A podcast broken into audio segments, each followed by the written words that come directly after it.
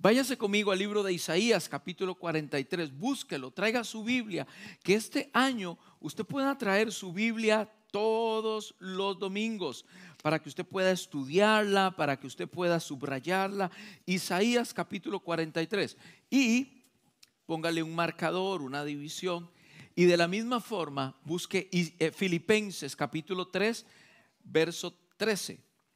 Estoy diciendo dos citas bíblicas en las que vamos a hablar el día de hoy, dándole seguimiento a camino a la meta. Isaías capítulo 43 y Filipenses capítulo 3. Cuando llega Isaías 43, busca el verso 18 y 19. Y voy a leer para ustedes. Dice, no os acordéis de las cosas pasadas, ni traigáis a memoria las cosas antiguas. He aquí que yo hago cosa nueva. Diga conmigo, cosa nueva. Subráyelo ahí. He aquí que yo hago cosa nueva. Pronto saldrá a la luz. ¿No la conoceréis? Otra vez abriré camino en el desierto y ríos en la soledad. Ahora váyase conmigo a Filipenses capítulo 3, verso 13 y 14. Filipenses capítulo 3, verso 13 y 14. Escribe el apóstol Pablo, hermanos, yo mismo no pretendo haberlo alcanzado, pero una cosa hago, olvidando ciertamente lo que queda atrás y extendiéndome a lo que está delante, prosigo a la meta, al premio del supremo llamamiento de Dios en Cristo Jesús. Bien, mantenga esos dos pasajes en su Biblia, incline su rostro. Padre, esta hora me pongo en tus manos, Señor, para poder hablar esa palabra que tú has puesto en mi corazón. Padre, que sea menos yo y más tú. Que sea tu conocimiento, que sea tu favor pero especialmente que sea tu gracia en estas palabras, Señor. Padre, gracias por el privilegio que nos das de compartir tu palabra, Señor, y que esta palabra llegue hasta lo más profundo de los corazones y genere mucho fruto. Esto lo oro en el nombre de Cristo Jesús. Y la iglesia dice, amén. Bien, entonces la semana pasada estuvimos hablando sobre la importancia de, ser intencional, especialmente aquí donde Pablo se refiere y Pablo dice, eh, me voy a extender a lo que está delante. Y hablamos de un poquito de esto de extender. Hablamos de que debemos de extendernos con ánimo, con diligencia, con alegría. Hay cosas que olvidar y hay cosas por las cuales pelear y extendernos. Hay cosas por las cuales tú tienes que dejar en el pasado o las cuales tú tienes que dejar en el pasado y hay otras por las cuales tú tienes que seguir prosiguiendo, disculpen eh, la repetición, seguir hacia adelante. Esto es lo que estos dos pasajes nos enseñan, que hay cosas nuevas y que solamente pueden ser alcanzadas para aquellos que se extienden y prosiguen. Cuando hablamos de extender, hablamos de ese stretch, ¿no? De, que debemos de muchas veces incomodarnos, pero debemos de alcanzar. También hablamos de proseguir. El proseguir tiene que ver con un enfoque. Camino hacia dónde? Hacia la meta. Debo ir enfocado hacia los propósitos de Dios para mí, para mi familia, en este nuevo año. Y estuvimos hablando también de que en este año 2023 hay cosas nuevas para esta iglesia y para las familias que componen esta congregación. Como cinco dijeron amén. Créalo, hermano, créalo. Cuando, cuando usted dice amén a la palabra del Señor, usted se está hablando. No crea, no crea que Dios necesita su amén. No, no, no. Quien necesita el amén es usted mismo para creer y apoderarse de la palabra que se está diciendo. Por eso diga amén con alegría y diga, esa palabra es mía. Cuando usted dice amén, quiere decir, así sea conmigo. Cuando usted dice amén, usted está diciendo, así hágase conmigo. Por lo tanto, dije la semana pasada que este año 2023 trae nuevas bendiciones y cosas nuevas de parte de Dios para esta iglesia y para tu familia. Pero por ahí como que se acomoda un pero siempre, ¿no? Definitivamente, hoy más que nunca me doy cuenta que estas cosas nuevas de parte de Dios para nosotros este nuevo año deben de ser alcanzadas por la iglesia a través de dos formas. La primera forma tiene que ver con un despertar. Ponga ahí en sus notas, despertar. Las cosas nuevas que vienen de parte de Dios deben ser adquiridas por usted a través de un despertar de su espíritu. Y esto es algo que deseo entrar a profundidad, hablarlo con usted, pero no el día de hoy. Esto lo voy a hablar más adelante.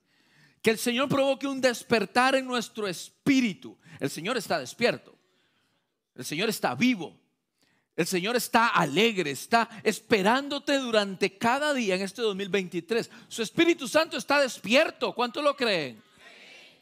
El que está dormido es usted y soy yo. Los que estamos dormidos somos usted y somos, somos yo, y soy yo. Entonces necesitamos, entiendo que estas cosas nuevas de parte de Dios requieren un despertar. Y, y, usted ha estado en esos sueños donde le dice a su esposo, le dice a su esposa o le dice a su amigo, despiértame porque no estoy seguro si estoy en realidad o estoy soñando. A mí me ha pasado eso, que yo lo he tenido, despiérteme por favor. No se trata de despertar con un pellizco por su hijo, por su hija, por su esposa. Quien provoca este despertar es el Espíritu Santo de Dios en cada uno de los que estamos aquí. Así que el día de hoy lo que quiero hablar de este despertar, de este awakening de parte de Dios, es que ore usted cada día por un despertar, un avivamiento de Dios en su vida, en su familia, en sus hijos, en su iglesia, un despertar que incluya a todo el pueblo. Eso lo incluye a usted. Gracias por esos tres que dijeron amén y se sienten parte del pueblo. Pero también me doy cuenta que el, segundo camino para poder alcanzar lo que Dios tiene para nosotros este año, además de un despertar, es algo que se llama carácter. Y es ahí donde quiero hablar el día de hoy. Además de un despertar de parte de Dios, se necesita carácter. Usted no puede alcanzar las cosas si no tiene el carácter necesario para poder alcanzarlas.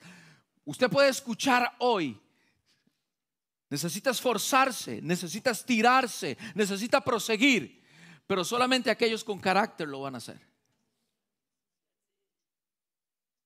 Aquellos de aquellos que no tienen el carácter, y voy a hablar un poquito sobre esto, van a escuchar, van a ver gente bendecida, van a ver gente prosperada, van a ver gente como Dios les habla durante este año, y mientras tanto usted va a seguir entrando y saliendo sin que nada ocurra en su vida.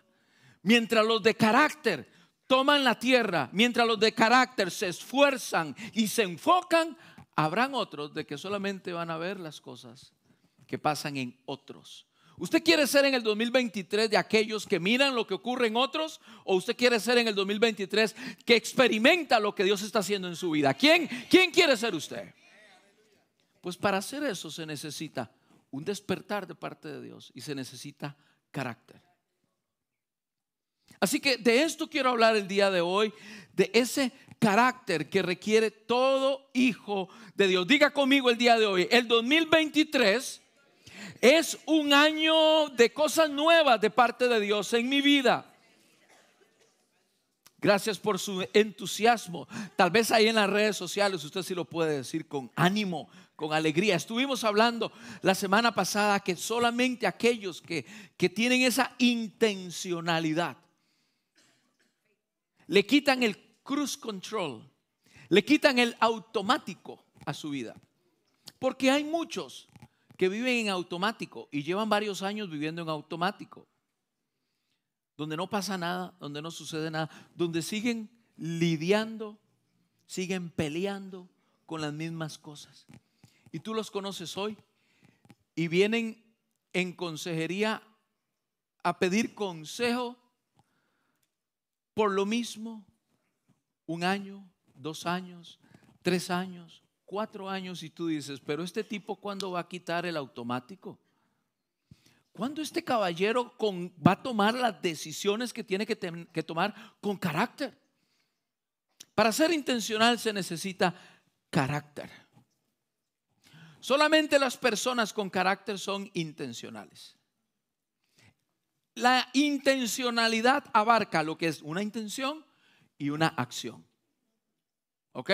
Porque hay personas que se quedan en la pura intención. Ay, yo quise ir a ayudarle, pastor.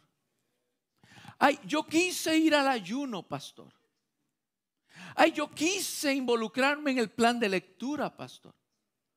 Todos son puras intenciones. ¿Usted conoce este tipo de personas? Que todos se van intenciones, en buenas intenciones. Claro, yo creo que muchas personas tienen muchas intenciones, pero de la intención al hecho es donde está la diferencia. Cuando hablamos de intencional es cuando tú tienes buenas intenciones y además practicas, accionas en esas buenas intenciones. Y solamente la gente con carácter tiene intenciones y aplica en la práctica estas intenciones. Hablamos de lo importante que es el ser intencionales a la hora de escoger nuestros amigos en este 2023. ¿Quiénes son aquellos que te suman y no te restan? ¿Quiénes son aquellos que te hacen sentir bien? ¿Quiénes son aquellos que te ayudan a, seguir hacia la meta? ¿Quiénes son aquellos que te impulsan? Porque hay algunos cuantos que tienen a su alrededor gente que lo que tienen es anclada los tienen anclados y de aquí no se mueve. Y usted lo sabe y no hace nada para cortar con esas amistades tóxicas. Claro, es que se necesita carácter para hacer eso. Se necesita el carácter para poder decirle, no sabes que hasta aquí llegué contigo. Podemos seguirnos escribiendo, podemos seguir hablándonos, pero mi, oído no te lo voy a prestar más para que me sigas intoxicando con tu veneno. Se necesita carácter para hacer eso. Hasta tanto usted seguirá en su círculo vicioso. ¿Sabe igual a quién? A los que le aconsejan. Desafortunadamente, entonces se necesita en este 2023 gente con carácter, que sepa escoger sus amistades, que sepa escoger a qué páginas entrar en su browser, que sepa muy bien qué amigos seguir en sus redes sociales. Pastores que me mandan fotografías mis amigos pues no lo siga. Es así de fácil. Con un botoncito usted deja de seguir a esas personas que le están influyendo tóxicamente a su vida. Estuvimos hablando de todo esto y eh, quiero construir de la base que, que, planteé la semana pasada, hablando de el carácter. ¿Cuál es el carácter o qué es el carácter? Es la cualidad propia, peculiar de cada persona. Son esas, el carácter son las cualidades propias o peculiares de una persona y por lo cual se define o se distingue de otras. El carácter se forma. El carácter se aprende. El carácter se cultiva. El carácter se mejora. Para aquellos que dicen, es que yo tengo mal carácter porque lo aprendí de mi papá. Es que yo tengo mal carácter porque así me enseñó mi mamá. Sí, está bien, y se vale, pues. El carácter es moldeable. El carácter es, está hecho a base de donde tú creciste socialmente, culturalmente, económicamente. Tú viniste, el Señor te mandó con una personalidad. No hay personalidad buena, no hay personalidad mala. El Señor te mandó con esa personalidad, pero no confunda la personalidad con el carácter. El carácter es aquello que vas, te, te basas en tu personalidad y de ahí en adelante empiezas a cultivar día a día.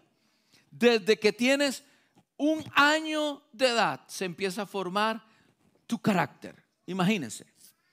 Desde que tú tienes ese año de edad, se empieza a formar tu carácter en ti. Entonces, hay rasgos del carácter, como por ejemplo, rasgos de carácter explosivos, rasgos de carácter decididos, personas con carácter apáticas, apasionados, sensibles, coléricos, decididos. Los psicólogos detectan uno que se llama amorfos ¿Cuáles son amorfos? Uy, pastor, esos que son bien amorosos. No, no, no, nada, no tiene nada que ver con eso. Los amorfos son los que son perezosos. Son, estoy leyendo mis notas, pero ni yo entendí lo que escribí ahí. ¿eh?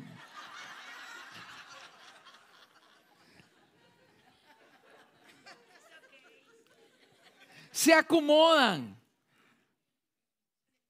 Son perezosos para tomar decisiones. Se conforman. Estos son los amorfos. Hay otros que son también inseguros. Son nerviosos, como dije antes, explosivos. Estos son rasgos del carácter que es formado en ti a través de los años. Y vuelvo a repetir esto, porque el carácter se forma, se aprende, se mejora, el carácter se cultiva. El desarrollo del carácter es vital en nuestras vidas. Escuche bien lo que le estoy diciendo, porque esto tiene la capacidad, esto que le voy a decir, tiene la fuerza, tiene la capacidad de que usted pueda entender muchas cosas que suceden en su vida. El carácter, la formación y el desarrollo del carácter es vital en nuestras vidas. El carácter en una persona es el factor más importante a considerar. Una persona con muchas habilidades, muchas destrezas y muchos dones, pero con un mal carácter, se puede convertir el día de mañana en un dictador o un tirano. ¿Me van siguiendo? Están muy callados, iglesia, el día de hoy. En las escrituras se nos menciona el carácter de las personas, de los siervos, de los hijos de Dios en repetidas ocasiones. Es más, se tomó el rasgo del carácter de estos líderes para que dirigieran el pueblo. Por ejemplo, en Éxodo, capítulo 18, verso 21, eh, anótelo, no tengo tiempo de leer toda la cita bíblica. Éxodo, capítulo 18, verso 21, Jetro le dice a Moisés, su yerno, mi hijo, estás desatendiendo a mi, a, mi hija y a, tus, a tus, y a tus hijos. Estás desatendiendo a mi hija y a mis nietos. Y, y, claro, estos dos, tres millones de personas que estás juzgando no te dan tiempo ni para comer, te estás descuidando. Por lo tanto, busca dentro del pueblo a personas, a hombres, varones de virtud, temerosos de Dios, varones de verdad. Textualmente dice en la Reina y Valera. Cuando estamos hablando de este tipo de características, estos son rasgos del carácter. Y se necesitaba gente en aquel momento que pudiese soportar con valentía el peso del llamado. Por eso Jetro le dice a su yerno, escoge hombres de verdad escoge hombres temerosos de Dios y varones de virtud. En el libro de Números, capítulo 11, verso 16, Dios le habla a Moisés y le dice, escoge a varones, escoge a 70 hombres que te ayuden con la carga del pueblo. Dios mismo le sugiere a Moisés un grupo de personas para que le ayuden, gente reconocidos por su carácter, entre el pueblo. ¿Se da cuenta? El carácter es un detalle importante para el servicio al Señor y también para un hijo de Dios. El libro de Hechos, capítulo 6, verso 3.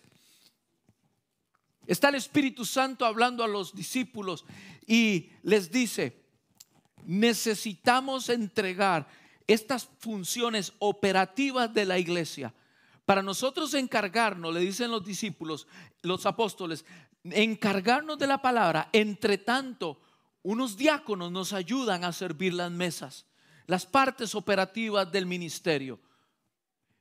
¿Cómo tienen que ser esos diáconos? ¿Cómo tienen que ser esas personas?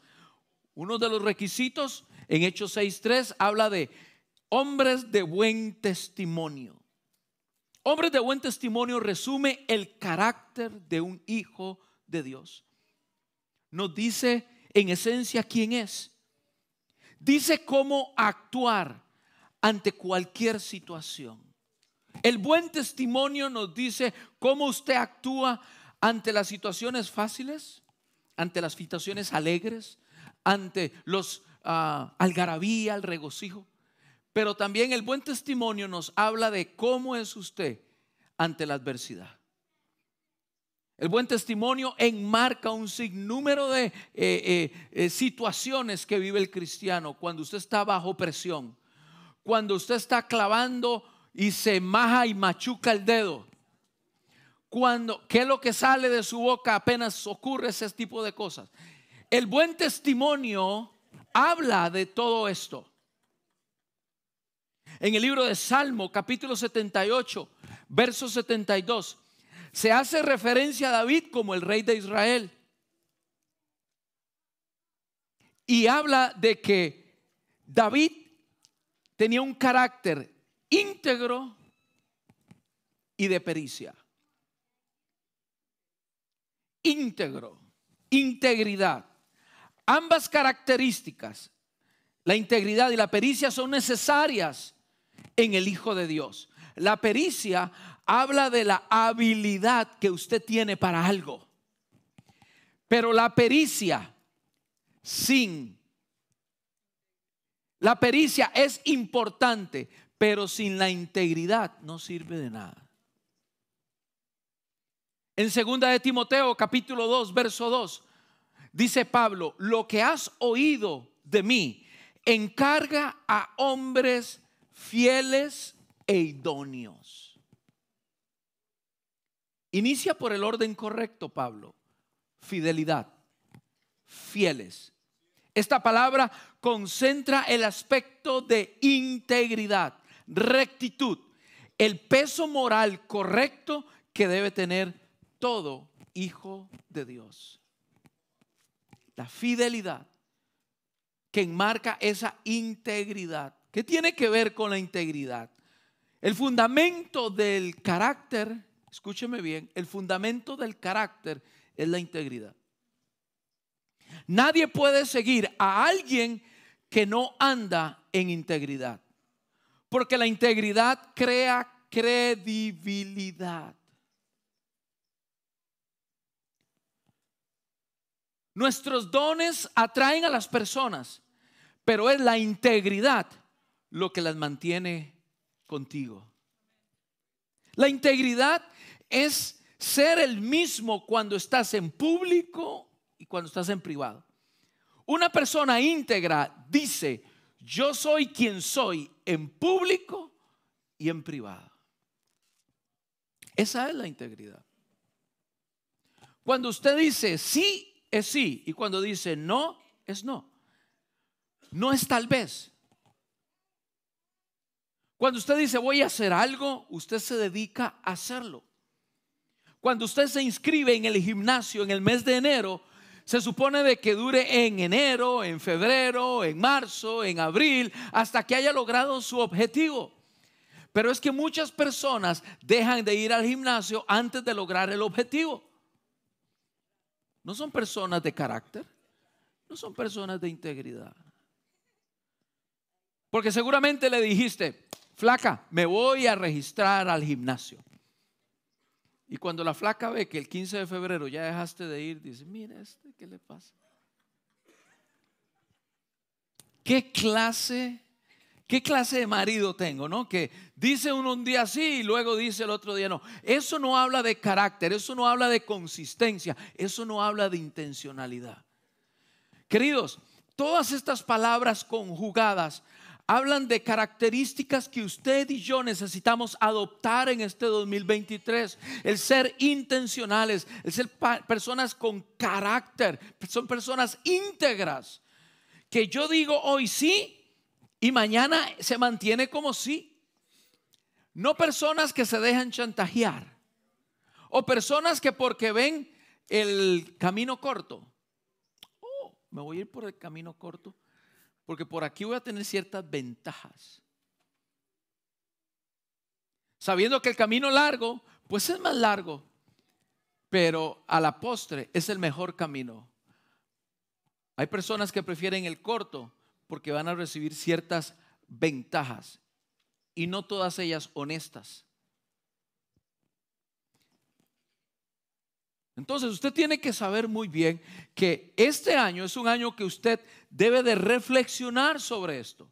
Sí, necesitamos un despertar en nuestro pueblo, pero también necesitamos carácter para cumplir con nuestra palabra. Conozco a personas que están viendo la televisión y están viendo cosas que no deben de estar viendo.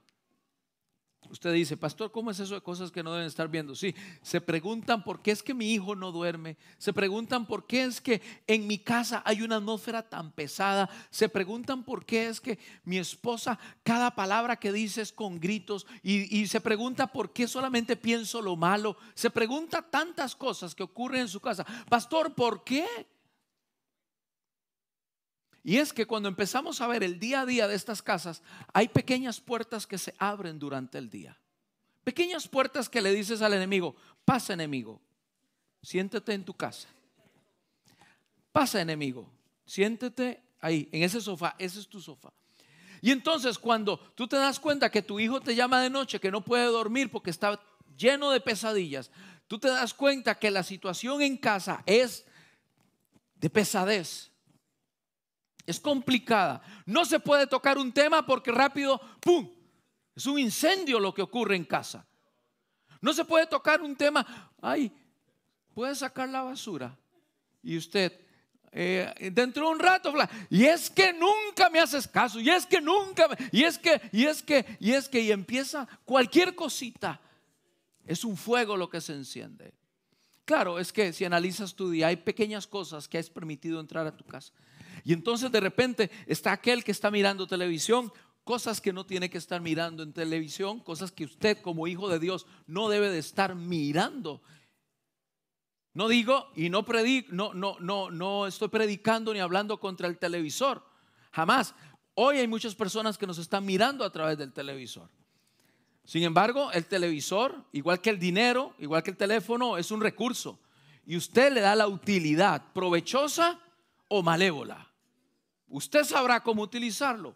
Por eso necesitamos carácter para darle buena utilidad a los recursos que Dios pone en nuestras manos. Y de repente usted está mirando las cosas que no tiene que mirar y se asoma a su hijo. ¿Qué es lo primero que hace usted? ¿Qué es lo primero que hace usted? No, yo sé que no le estoy preguntando a gente tan buena, tan pura, tan casta, tan pulcra, ¿verdad? Usted está viendo cosas que no tiene que ver en la pantalla del televisor y de repente llega su hijo. ¿Qué hace usted? Uy, empieza a buscar el control remoto que se le olvidó, no, lo encuentra, el mugre control, ¿eh? por ningún lado. Su hijo se queda así como mirando y usted, porque usted está, está viendo cosas que no tiene que ver. ¿Usted cree que eso está bien? Si usted cree que está bien, pues está bien, pues sígalas viendo. Pero para un hijo de Dios hay cosas que usted tiene que juzgar. Eso me conviene, eso me edifica, eso aporta a mi matrimonio, eso aporta a mi vida, eso me conviene a mí. Eso está bien que mis hijos los miren. Yo decidí hace mucho tiempo atrás no mirar nada que mis hijas no puedan ver. Si mis hijas no pueden verlo, yo prefiero no verlo. Entonces, usted está, pero ¿qué pasa cuando no está ni su hija ni su esposa? ¿Qué pasa cuando usted está solo en casa? Ahora sí. Ahora sí me siento. Qué falta de carácter. Donde hoy decimos, sí, al mundo, mire, todos ustedes están aquí tan lindos, todos bañaditos. Bueno, la mayoría. Peinaditos. La mayoría. Otros no pudieron peinarse porque no tienen dónde. Les hace falta pasto aquí. Pero todos se ven lo más hermoso, lo más preciosos. Pero allá en casa, ¿cómo eres? Escuché un día una, una niña y me dice, pastor, a mí me encanta tanto venir a la iglesia. Sí, mija, qué bueno. Y digo yo, está, qué lindo, le gusta como yo predico le gusta como, como yo hablo la palabra. Y, me, le pregunto, ¿y por qué te gusta que, eh, venir a la iglesia? Es que papi y mami se llevan tan bien en la iglesia. Y yo que me, yo pensé que iba a decir, es que pasó, usted predica tan lindo. No, nada que ver. Es que papi y mami se llevan tan bien en la iglesia. Yo no quise escarbarle mucho, pero para mí eso tiene mucha información. En casa, ¿cómo se lleva papi y mami?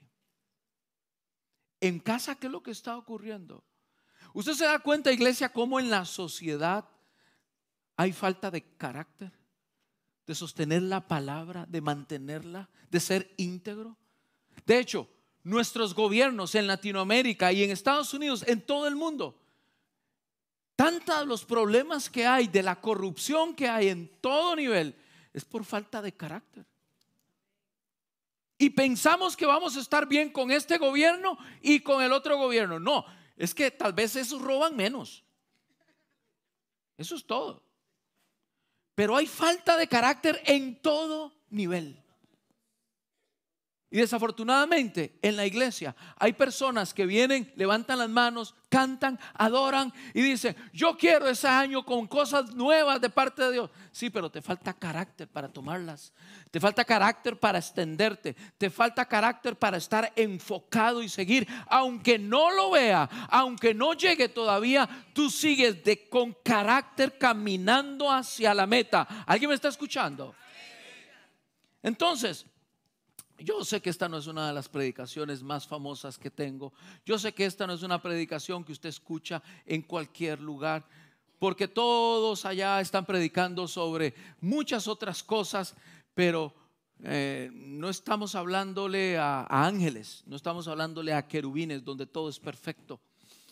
Estamos hablándole a seres humanos donde hay imperfección. Seres humanos donde algunas veces somos nosotros mismos los que nos saboteamos nuestra mente. Nuestra mente quiere lo más fácil. Tu mente quiere lo más sencillo. Tu mente quiere la complacencia.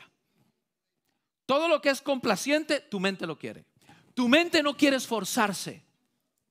Tu mente no quiere extenderse.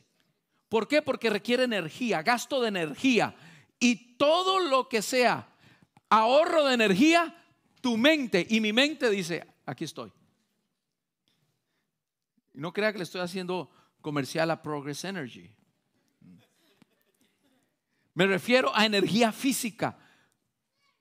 Todo lo que sea ahorro de energía, tu mente lo quiere. Por eso hay personas que saben hacer lo bueno y no lo hacen. ¿Por qué? Porque hacer lo bueno requiere energía, requiere carácter, requiere dominio propio, requiere el esforzarse. Y la mente nos chantajea. El carácter no fue formado. Ay, es que mi papá, usted no sabe cómo era mi papá, un borracho, un mentiroso, un mujeriego, y le gritaba a mi mamá y el mal carácter, y por eso yo soy así. Y nos escudamos en eso, querido. ¿Y dónde está la obra del Espíritu Santo en tu vida? ¿Dónde está la obra de Dios en tu vida? Nos escudamos. Es que yo grito porque yo aprendí a gritar.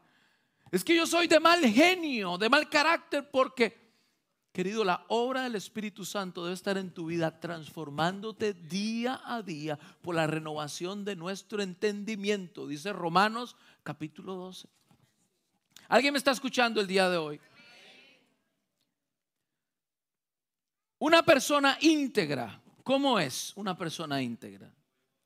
Una persona íntegra es con un carácter irreprochable. Esas R's se me pega la lengua.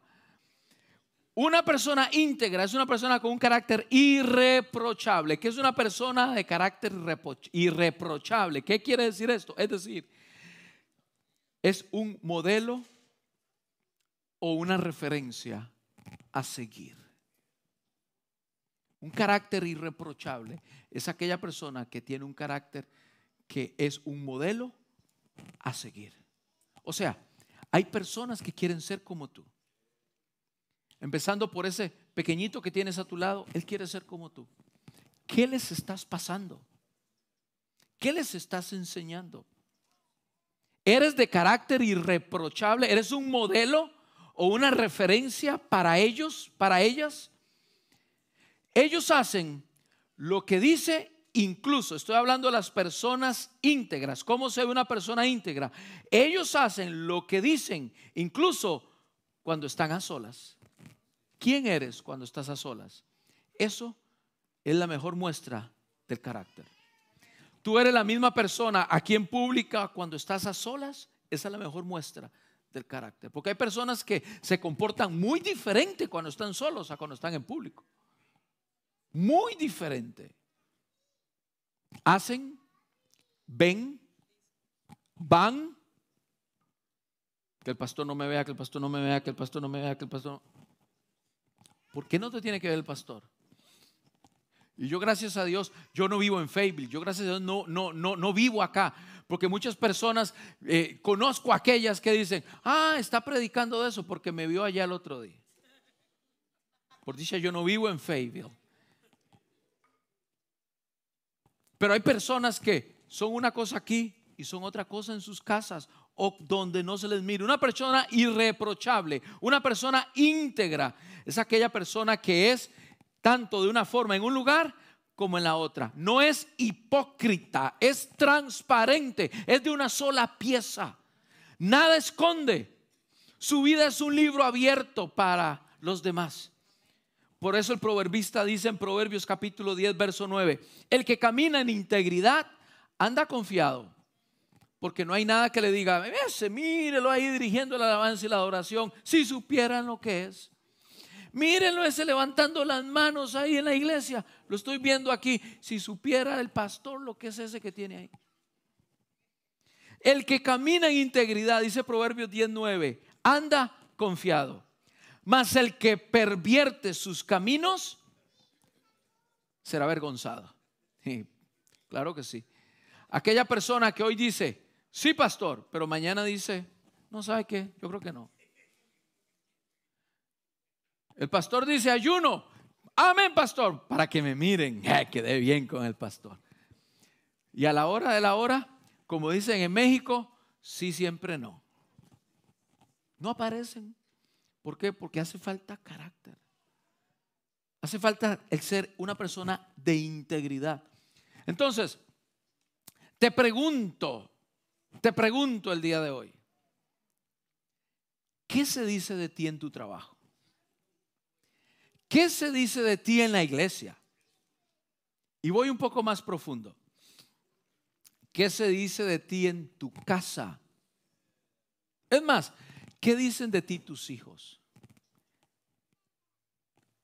Una de las eh, cosas que me complace más de estar predicando este tema el día de hoy es que está mi esposa aquí y están mis hijas acá.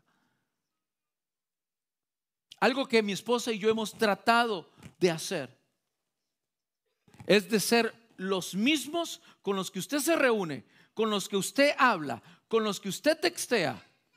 Esos mismos somos en casa. Usted puede decirme, qué amable es el pastor. Antes de ser amable con usted, yo he sido amable en casa.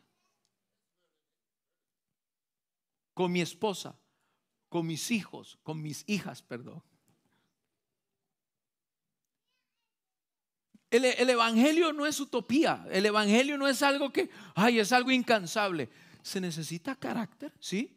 Se necesita decisiones, sí, sí se necesita. Ahora, hay personas que pueden escuchar este mensaje cien mil veces y van a seguir haciendo lo mismo. ¿Por qué? Eh, yo no sé por qué. El Espíritu Santo no, sea, no, les ha despertado lo que dije al principio, no lo sé. Pero hay algo a lo que quiero apelar en usted el día de hoy. O sea, si no lo hace por usted, si no lo hace por su bien, lea conmigo el libro de Deuteronomio capítulo 28, verso 1 al 9. Deuteronomio capítulo 28, verso 1 al 9. Dice la palabra del Señor.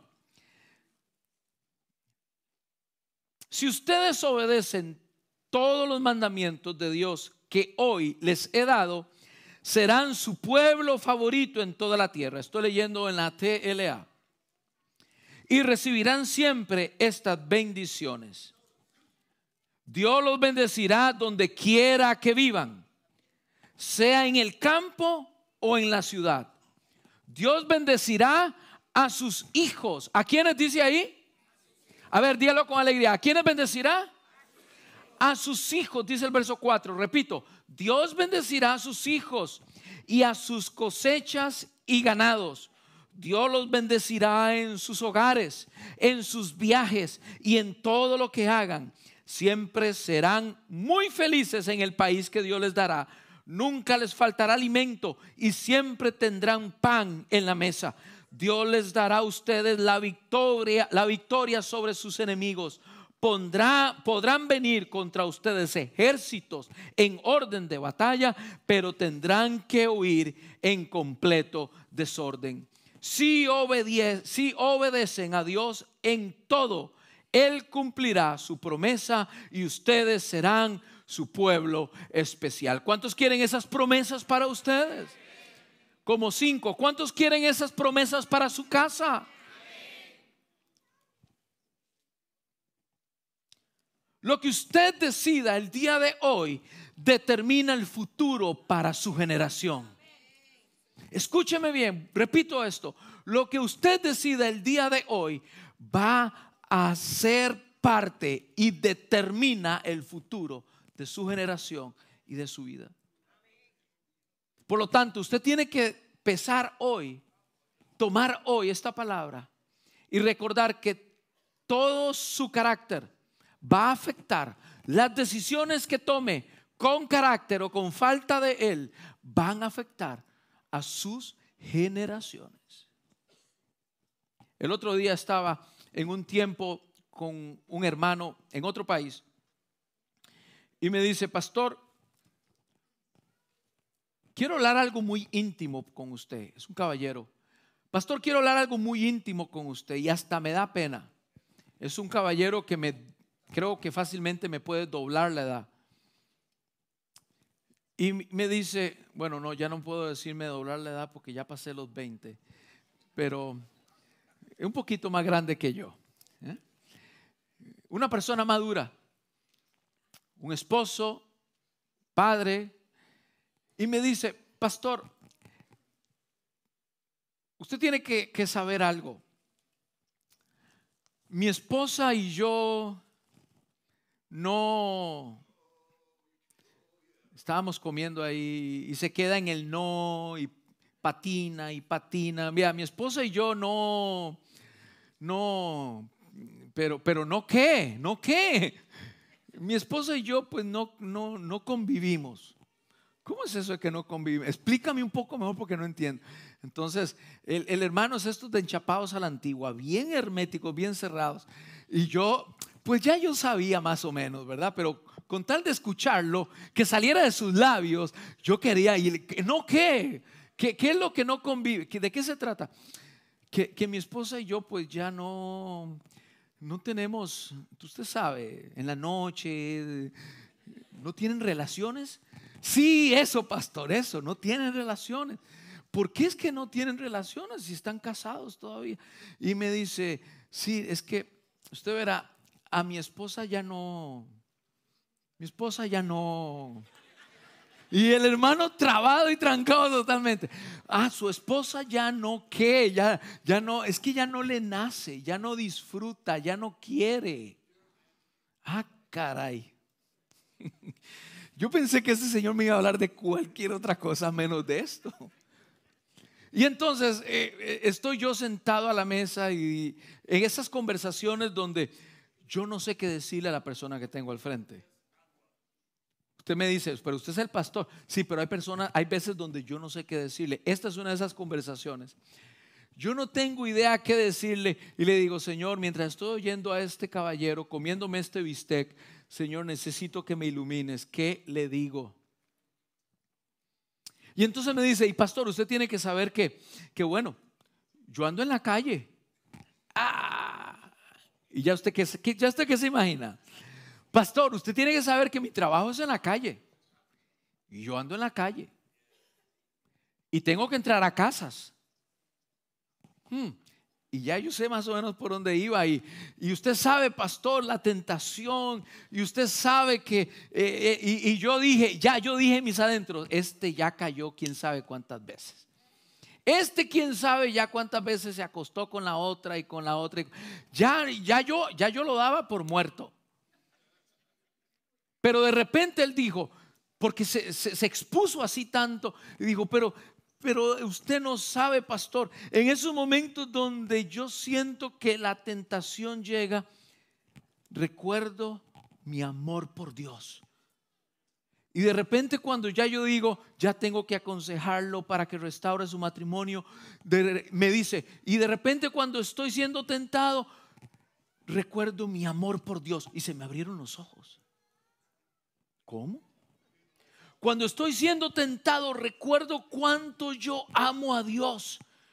Recuerdo cuántos mis papás me enseñaron que debo de guardar. Sobre toda cosa guardada debo de guardar mi amor por Dios, mi corazón por Él.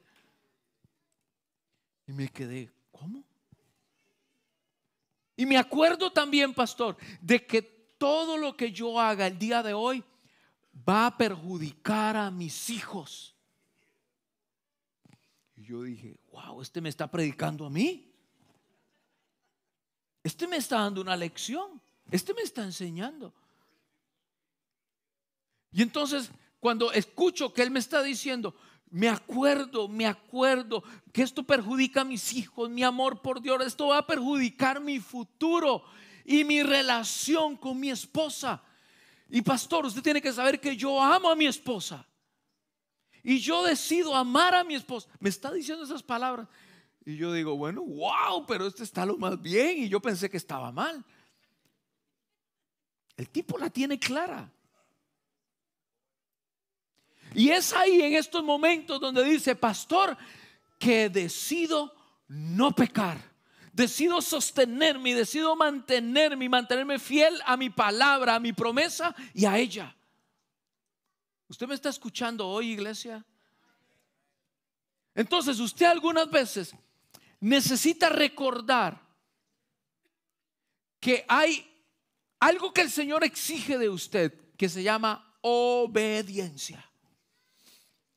Y solamente la obediencia puede ser practicada por aquellos que deciden con carácter practicarla. Al contrario, la desobediente es para los que falta de carácter. Aquellos obedientes son los que reciben las promesas que están aquí de parte de Dios. Y algunas veces, querido, tú vas a tener que recordar cuánto tú amas al Señor. Tienes que vivir en función de tu amor por Dios, vivir en función de tu matrimonio, vivir en función de tu generación y vivir en función de los que te miran para no caer en pecado. No que tú te creas muy santo, no, yo con eso no. No, es que tienes que recordar.